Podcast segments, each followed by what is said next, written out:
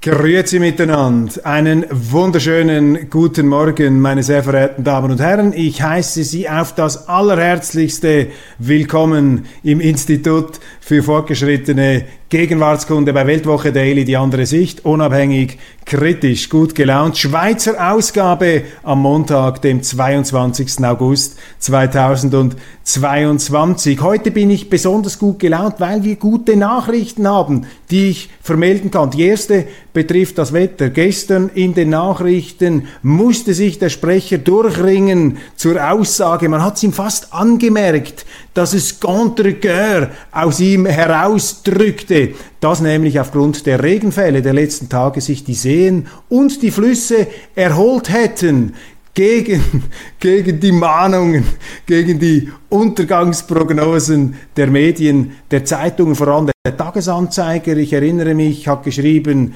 bildet euch ja nicht ein, dass diese drei Regentage irgendetwas an der Dürre in der Schweiz ändern werden. Die Sahara kommt über uns, die allgemeine Vertrocknung, die Schweiz im Begriff, zu einer Wüste Gobi zu werden. So schlimm ist ja dann doch nicht herausgekommen. Doch der Blick, der Blick, finde ich, sind sie ja schon, die Journalisten. Sie wollen sich den Weltuntergang einfach nicht nehmen lassen. Wie lautet die Schlagzeile vom Wochenende? Regenwasser wird immer giftiger. Also passen Sie auf, meine Damen und Herren, wenn Sie in Kontakt mit dem Regenwasser kommen. Es wird immer giftiger. Vielleicht sollten Sie auch aufpassen, etwas weniger mit dem Blick in Kontakt zu kommen. Fast schon toxisch die Schlagzeilen hier unserer Kollegen des Boulevards. Dann zweite gute Nachricht. Ich meine, das Energiethema, das Energiedossier ist ja nicht unbedingt sehr erfreulich, ganz im Gegenteil. Wir sind da urplötzlich mit Szenarien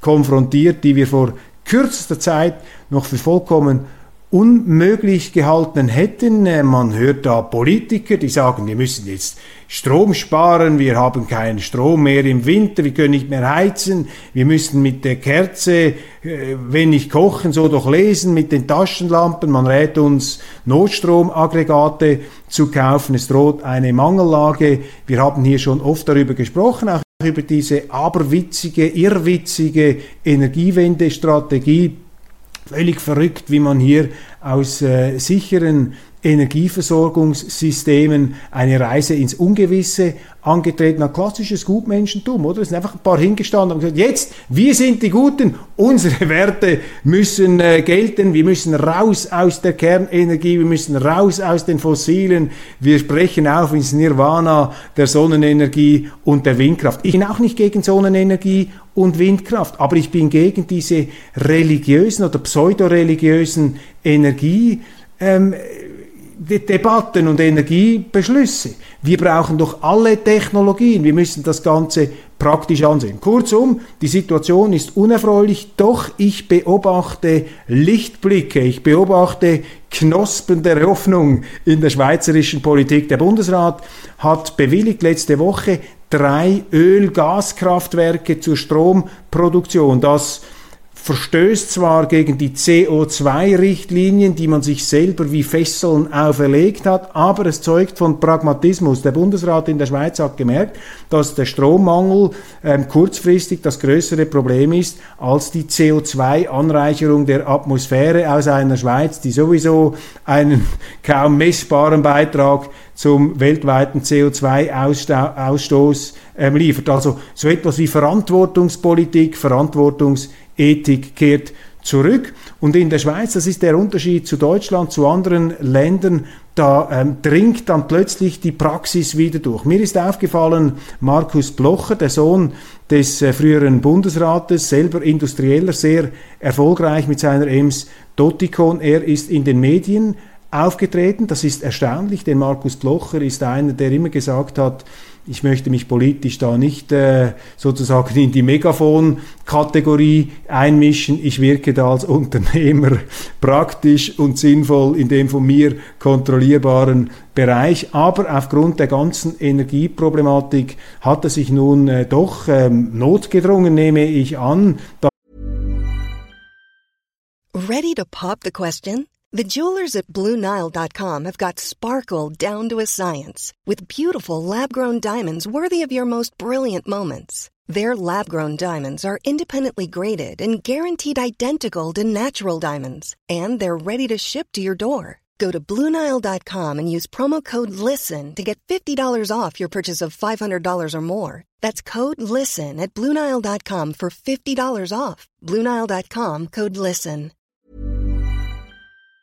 Dazu ähm, durchgerungen, sich öffentlich zu äußern und mit einer sehr interessanten praktischen Idee. Er hat nämlich gesagt, dass der Bundesrat die Luftreinhalteverordnung vorübergehend außer Kraft setzen sollte, damit die Industrie, damit die Industrie ihre Ölaggregate einsetzen kann zur Stromproduktion. Und wenn alle Energie, äh, alle Industriebetriebe dies tun könnten, dann hätte man in der Schweiz auf einen Schlag Strom im Umfang ähm, der Produktion des Kernkraftwerks Gösgen. Und das wäre natürlich ein Befreiungsschlag, auch ein Befreiungsschlag im Sinne der Energieunabhängigkeit. Interessant in diesem Zusammenhang, dass die Linke, dass die Grünen auch in der Schweiz etwas in die Defensive geraten.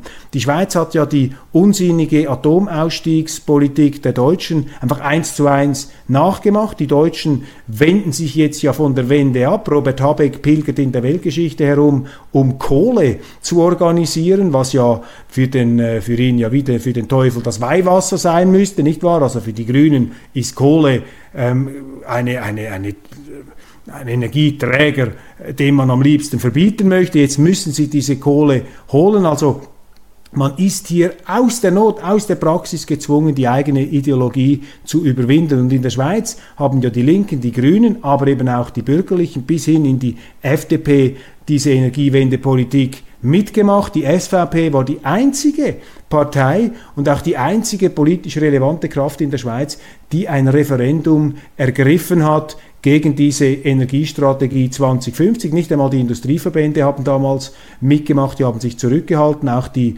Forschungsinstitutionen, das Paul-Scherrer-Institut, äh, weltweit führend einst im Bereich der Kernforschung, hat sich einfach weggeduckt. Die SVP damals ziemlich allein, obwohl auch äh, die damaligen Verantwortlichen, unter anderem der Energiepolitiker Albert Rösti, nicht überzeugt waren. Rösti, der ein Wortführer ähm, heute eigentlich der Bekämpfung der Energiepolitik ähm, äh, der äh, Linken, der Grünen und der Mitte von damals war, also ein Gegner der Energiewende. Er zögerte, er war nicht immer sicher, ob man wirklich dieses ähm, Referendum ergreifen sollte, weil er befürchtete, man könnte es verlieren. Die SVP hat es ja dann auch verloren. Aber das ist eben in der Politik wichtig, dass man manchmal auch das Richtige tut, selbst wenn man verliert. Wie auch immer, jetzt in der Schweiz auch Anzeichen einer energiepolitischen Ernüchterung und Vernünftigwerdung. Bundesrat mit seinen Öl-Gas-Kraftwerken, Industrielle wie Markus Blocher, die mit praktischen Vorschlägen kommen und an der Delegiertenversammlung der SVP in Zug hat man eben auch gesehen, dass die Linke da vertreten durch SP-Fraktionschef Nordmann etwas in die Defensive gerückt worden ist. Mir ist aufgefallen, dass Nordmann hier das hohe Lied der Energieunabhängigkeit der Schweiz gesungen hat.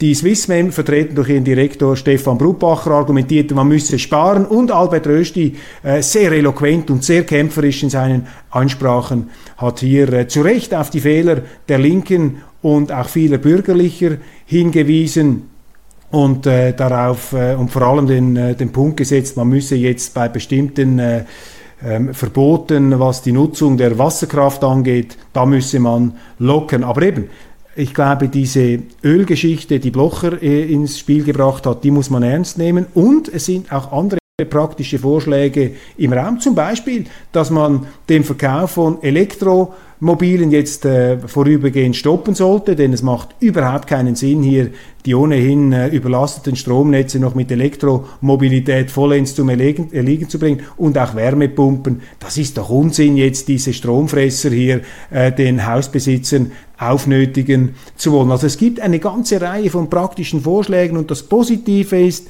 dass wir in der Schweiz jetzt in einer Situation sind, in der offener, in der ähm, praktischer, in der ja ähm, äh, bodenständiger wieder diskutiert wird. Bezeichnenderweise wichtige Impulse kommen da aus der industriellen Praxis.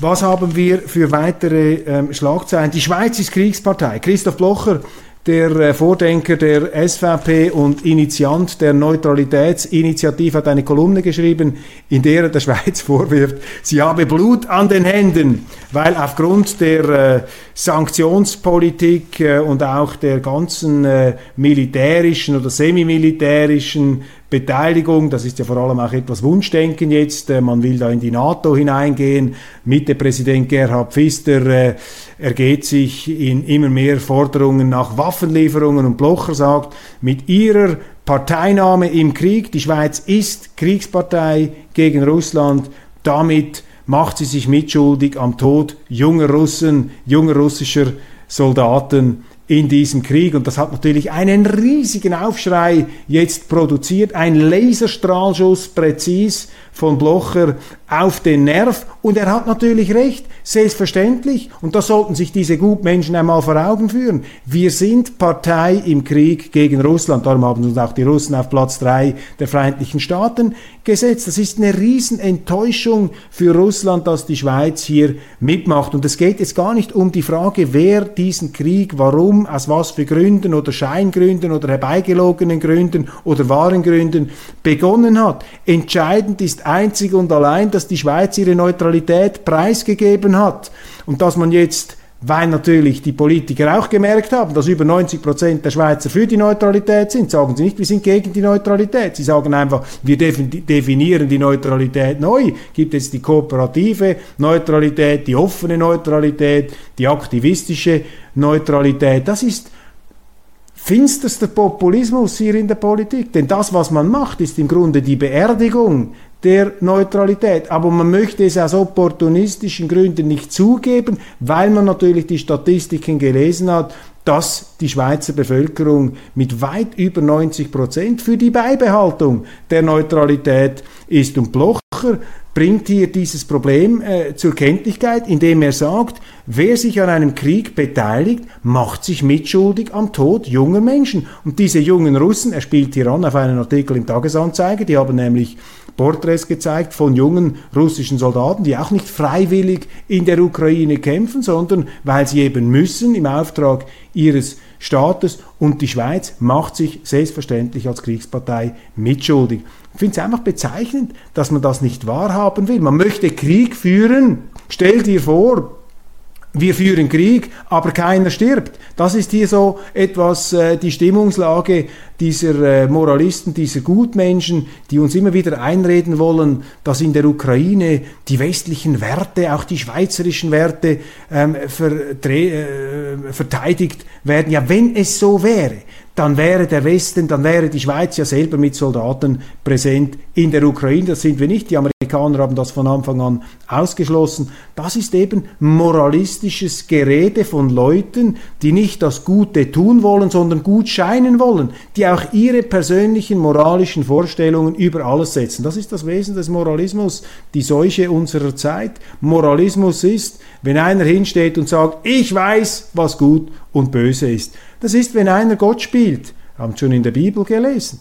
Hat der liebe Gott Adam und Eva verboten vom Baum der Erkenntnis von Gut und Böse zu essen. Und das ist ja die Achillessehne des Menschen. Der Mensch weiß doch gar nicht, was wirklich gut und böse ist. Wir sind doch hier dauernd irrtumsanfällig. Moralische Urteile sind sehr, sehr schwierig und um ein moralisches Urteil fällen zu können, muss man das Ganze einer Situation überblicken. Und bringen Sie mir einen Schweizer, der das Ganze der Situation in dieser Ukraine, in diesem Konflikt zwischen der Ukraine und Russland, ähm, der das sieht. Und dieser Krieg ist ja längst zu einem Stellvertreterkrieg äh, geworden, den die Amerikaner indirekt über die Ukraine gegen Russland führen, weil ihnen einfach dieses unabhängige, unbequeme, eigenständige Russland von Wladimir Putin nicht passt. Und jetzt wird dieser Putin natürlich aufs Übelste verleumdet. Ja, er ist vermutlich ein Bad Guy und ein Gangster, wie die meisten Präsidenten großer Staaten irgendwo auch Gangster sind. Und jeder Mensch Mensch ist vermutlich ein Gangster, wenn wir nach der protestantischen Sündenlehre vorgehen, beziehungsweise nach dem protestantischen Menschenbild, dass der Mensch nun einmal aus sehr krummem Holz geschnitzt ist. Wer sagt uns denn, dass wir nicht die böseren Kerle sind als Putin oder dass wir besser sind? Also da haben Sie auch wieder diese moralische Überheblichkeit, die eben kein guter Ratgeber ist für eine sinnvolle Politik. Und Christoph Blocher hier mit seiner Bemerkung, dass sich die Schweiz mitschuldig macht am Tod junger Menschen, junger Russen in der Ukraine, ja, da hat er eben einen Nerv getroffen. Und ich bin dann sehr gespannt, wie es herauskommt mit dieser Neutralitätsinitiative. Gut möglich, dass man das gewinnt, dass hier die Neutralität dann in einer verbindlichen Form in unserer Verfassung festgeschrieben wird. Das wäre ein gigantischer Triumph für Christoph Blocher. Gut möglich auch, dass er nicht damit durchkommt. Aber der entscheidende Punkt ist eben, dass man für die Neutralität kämpft, dass man sich einsetzt politisch in der Schweiz auch auf die Gefahr hin, dass man verlieren könnte. Das macht dann die Glaubwürdigkeit einer bestimmten Politik aus und das macht im Falle der SVP auch die Glaubwürdigkeit dieser Partei aus in der Energiepolitik, denn die SVP war, wie gesagt, die einzige Partei, die gegen die Energiewende, gegen die Energiestrategie 2050 gekämpft hat, gegen anfängliche Zweifel auch innerhalb der Fürsprecher und der Wortführer der äh, SVP Energiepolitik. Ebenfalls äh, große Debatte jetzt über den Schutzstatus S ähm, der Ukrainer in der Schweiz. Die Schweiz hat Zehntausende von Ukrainern aufgenommen. Dieser Schutzstatus S wird in ein paar Monaten ablaufen und jetzt machen die Medien bereits mobil, damit man diesen Schutzstatus S entweder verlängert oder gar in ein permanentes Bleiberecht überführt. Ist hochinteressant, wie jetzt ähm, Geschichten ausgegraben werden, Schicksale, die NZZ am Sonntag hat von einer Frau berichtet, die auch den Schutzstatus S, also Schutz auf Zeit, das ist ein klassischer Aspekt, ein klassisches Element, ein klassisches Instrument unserer Asylpolitik in Anspruch genommen hat. Und jetzt sagt sie einfach, ja, ich will nicht mehr gehen, ich will hier bleiben.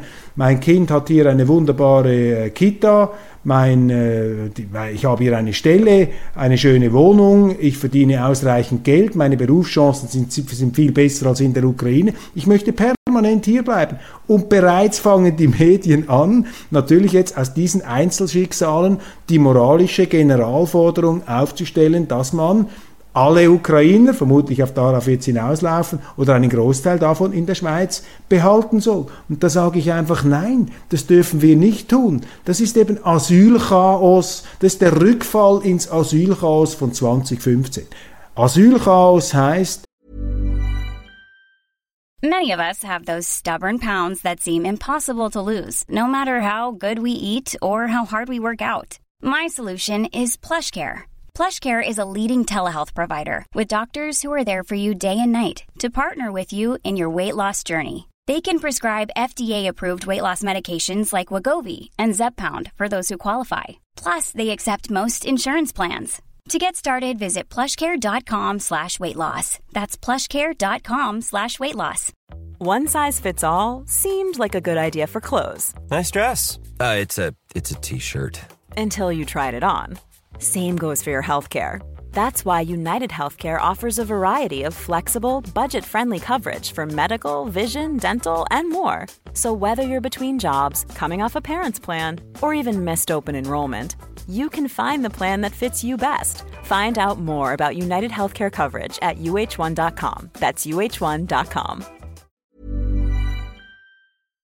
Dass man alle die in die Schweiz aus irgendwelchen Gründen gekommen sind, in den gleichen Topf wirft und dann Asyl drüber schreibt. Und das ist natürlich die Zertrümmerung unseres bewährten Asylrechts. Ich stehe 100% hinter dem schweizerischen Asylrecht. Und ich sage, Asyl heißt, Asylberechtigt sind Menschen, die zu Hause aufgrund von unentrinnbaren persönlichen Eigenschaften an Leib und Leben bedroht sind. Denen kann man Asyl gewähren. Dann gibt es die Kriegsvertriebenen aus Kriegsgebieten. Aber sie müssen dann aber auch aus Kriegsgebieten kommen. Nicht alle Gegenden in der großen Ukraine sind gleichermaßen ein Kriegsgebiet.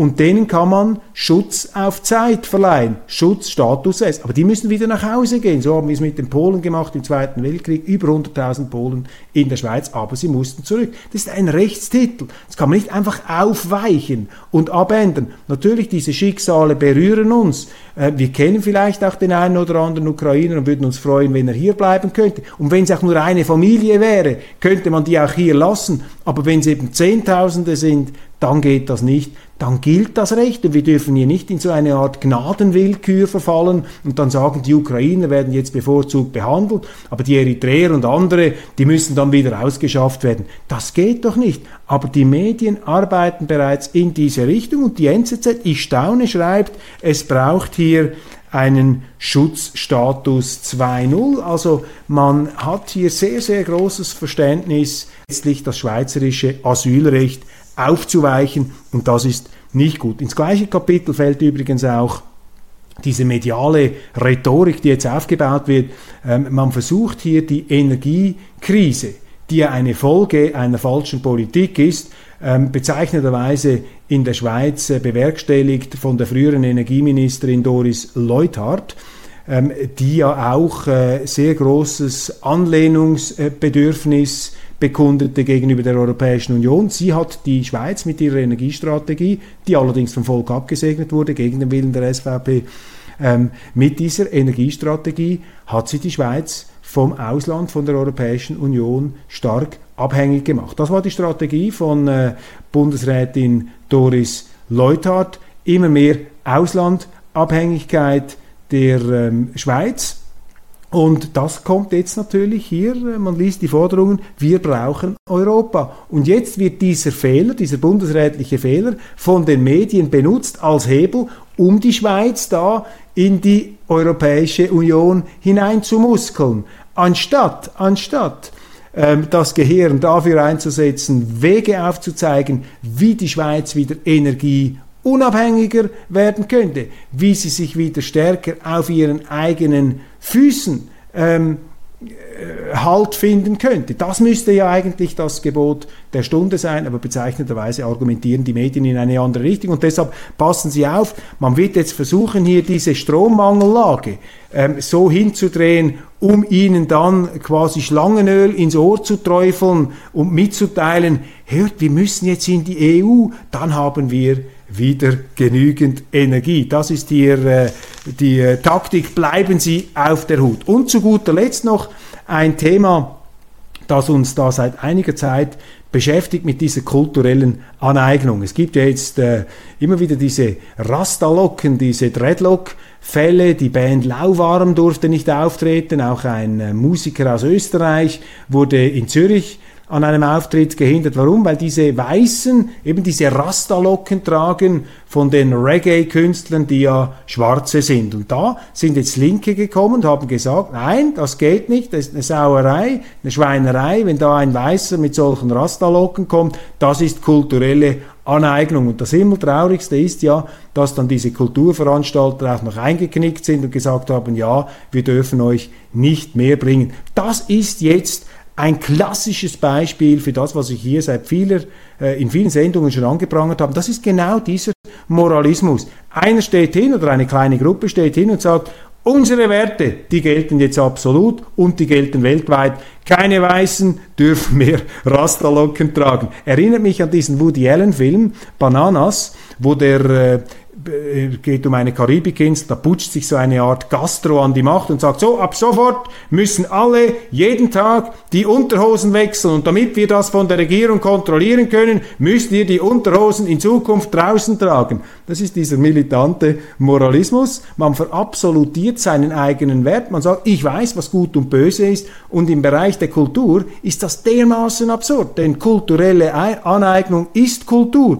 Kultur ist nichts anderes als kulturelle Aneignung. Kultur ist doch der permanente Austausch. Es gibt nichts Universelleres als die Kultur. Die ganze Popmusik ist kulturelle Aneignung von Weißen ähm, der schwarzen Musik. Die Beatles, die Rolling Stones, die haben die schwarzen Blueser gehört und haben das dann, diesen Rock'n'Roll und den Beat Sound ähm, quasi ähm, ja, etwas angeweist oder beziehungsweise sich inspirieren lassen. Und umgekehrt gibt Schwarze, die sich von der weißen Musik haben inspirieren lassen. Zum Beispiel einen Miles Davis, der an der berühmten Juilliard School in New York studiert hat, eine klassische Musikausbildung gemacht hat. Oder schauen Sie sich die Japaner an, die heute mit höchster Virtuosität oder die Chinesen klassische Musik spielen. Russen, die sich haben inspirieren lassen ähm, für die äh, romantische äh, Musikalität, die sie dann in Symphonien und Klavierkonzerten zelebriert haben, was wiederum auf den Westen zurückwirkte. Und das Ganze ist doch etwas vom Fantastischsten, dass wir eine Kultur haben,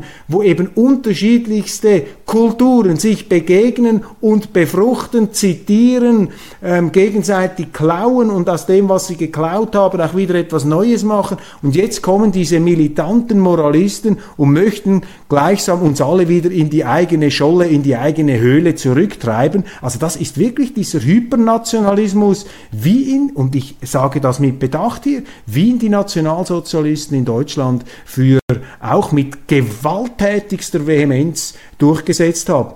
Die haben nämlich von Negermusik gesprochen, die Nazis. Das ist auch kulturelle Aneignung. Ein Weißer darf doch nicht schwarze Musik spielen. Die haben von entarteter Kunst gesprochen. Wenn das nicht alles so schön, wie sie das in ihrem klassischen äh, Schönheitsverständnis äh, für schön äh, zu halten glauben mussten, Sie vermuteten, was sie da irgendwie ästhetisch ansprechend fanden. Das haben sie durchgesetzt. Sie haben gesagt, nein, es muss jetzt eine nationale, eine reine, eine reinrassige Kultur geben. Und diese Linken merken gar nicht, dass sie genau in diesem, in dieser, in dieser Geister, in dieser Geisterbahn, in diesem Gruselkabinett gelandet sind mit ihrem ähm, Unbegriff der kulturellen Aneignung. Aber das ist eben Gutmenschentum, das ist das Gegenteil von Gut und das ist eben der Inbegriff von Intoleranz, das sehen wir jetzt. Aber das Erfreuliche, und damit möchte ich schließen, das Erfreuliche besteht eben darin, dass diese völlig abwegige, irrige, unserer Kultur zutiefst widerspre widersprechende Neigung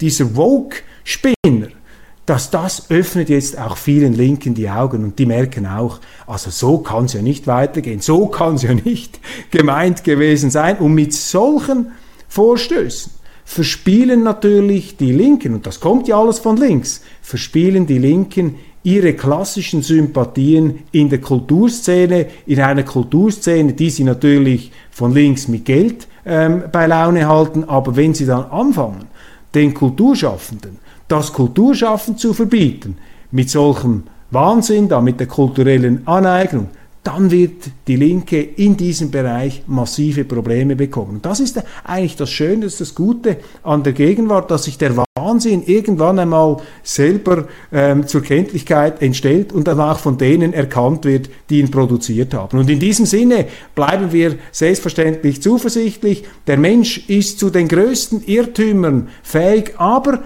er kann eben auch immer wieder etwas lernen, bis er das nächste Mal wieder frontal in die nächste Wand hinein rast. Man kann nie sicher sein. Es irrt der Mensch, solange er strebt. Das ist ähm, das ist das Wesen unserer Natur, das ist aber auch der Ansporn, dass wir immer wieder versuchen, hinter unsere eigenen Irrtümer zu kommen und die der anderen. Und das ist ja letztlich auch das Credo dieser Sendung.